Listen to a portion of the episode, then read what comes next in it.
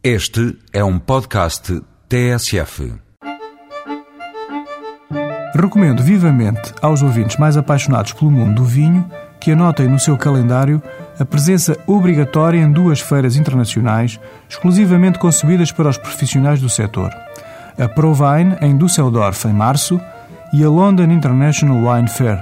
Esta última realiza-se no mês de maio e serve de base para a apresentação dos vinhos premiados nos três maiores concursos mundiais de vinho, todos eles realizados na capital britânica. Partilho convosco alguns dos melhores resultados dos vinhos portugueses.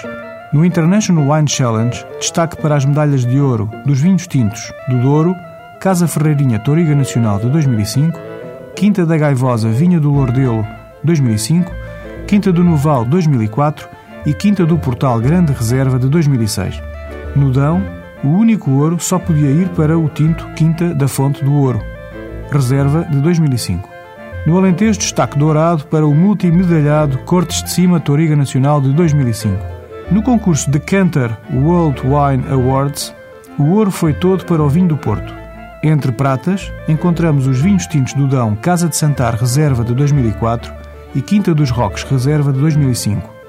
O Ribatejano Tinto Guarda-Rios de 2005, o Dão Branco de Produção Biológica Casa de Moraes 2006 e o Bairrada Tinto Campo Largo Vinha da Costa de 2005.